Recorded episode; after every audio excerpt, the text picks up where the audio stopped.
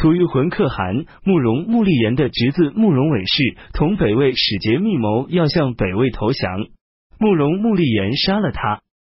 这个月，慕容伟氏的弟弟慕容赤立言等八人投奔北魏，北魏朝廷封慕容赤立言为归义王。举渠吴会去世，其弟举渠安州代替他为王。北魏进入中原以来，虽然也常常使用古代礼仪来祭祀天地。祖庙和各种神灵，却仍在沿循旧有习俗，祭祀的狐族神很多。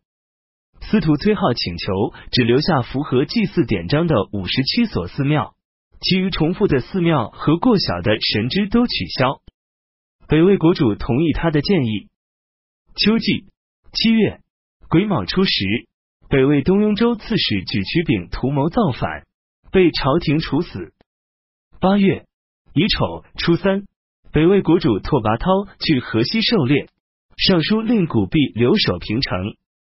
拓跋焘下诏让古弼将肥壮的马送给打猎骑兵，但古弼提供的却全是瘦弱的马。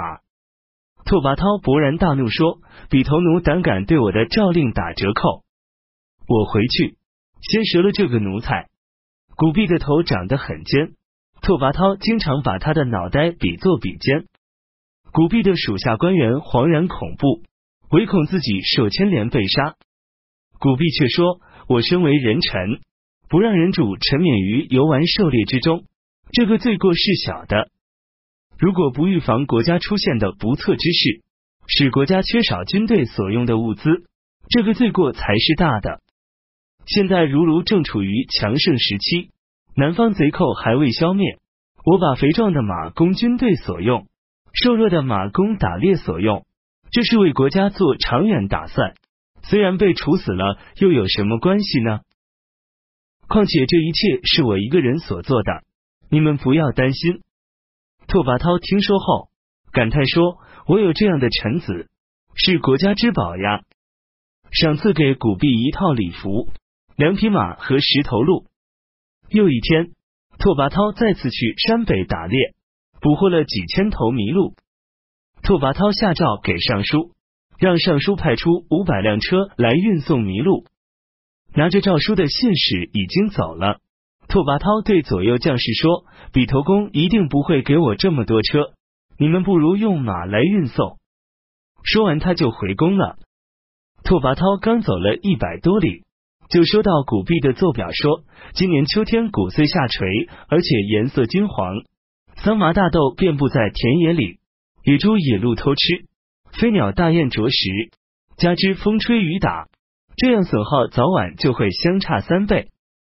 祈请允许推迟延缓运送麋鹿，以便把谷子尽快收割运送完毕。拓跋焘说：“果然如我所说的那样，比头公可称得上是国家栋梁之臣了。”北魏国主拓跋焘派员外散骑常侍高季去刘宋探访。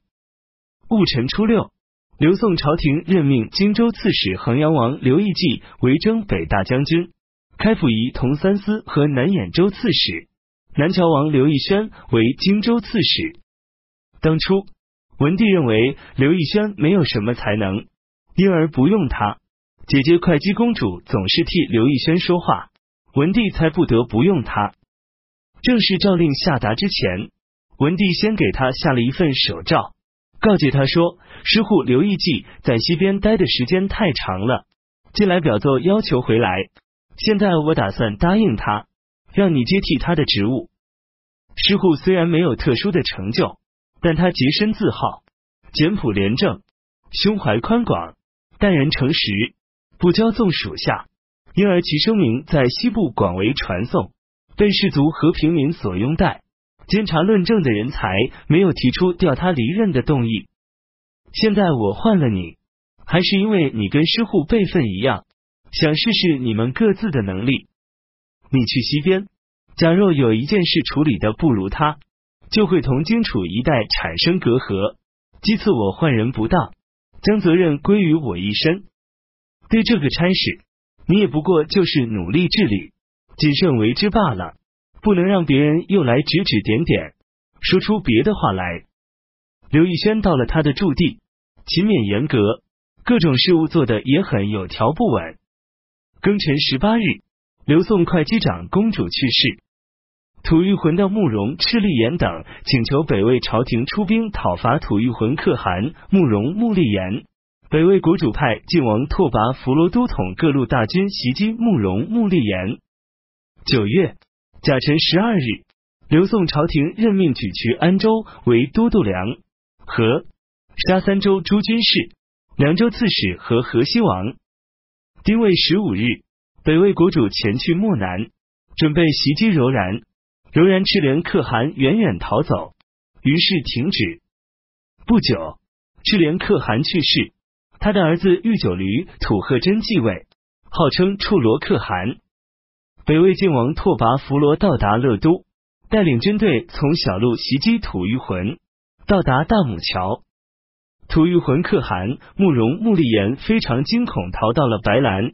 他的侄子慕容石银逃奔河西。北魏军队杀了五千多吐谷浑人，慕容穆立言的堂弟慕容福念等人率一万三千多降落向北魏投降。冬季十月己卯十七日，刘宋任命左军将军徐琼做兖州刺史，大将军参军申田为冀州刺史，将兖州的治所迁到许昌，冀州治所迁到了历下。申田是申摩的弟弟。十二月。北魏国主回到了平城。这一年，沙州牧李宝来到平城朝见北魏国主。北魏朝廷把他留在了平城，任命他为外都大官。刘宋太子帅更令何承天撰写袁家新历，呈报给文帝。他认为从月坤时时日月相对的关系就能知道太阳的位置。他又用中星进行检查。测出帝尧时期冬至这天，太阳位于虚女星十度之处，现在在斗星十七度的位置上。何承天还测量了日影，以此来校正冬至和夏至，最后测出有三天多的误差。他认为现在的冬至太阳应该在斗星十三四度的位置上，于是他改定新的历法，将冬至往前移动了三天零五个时辰。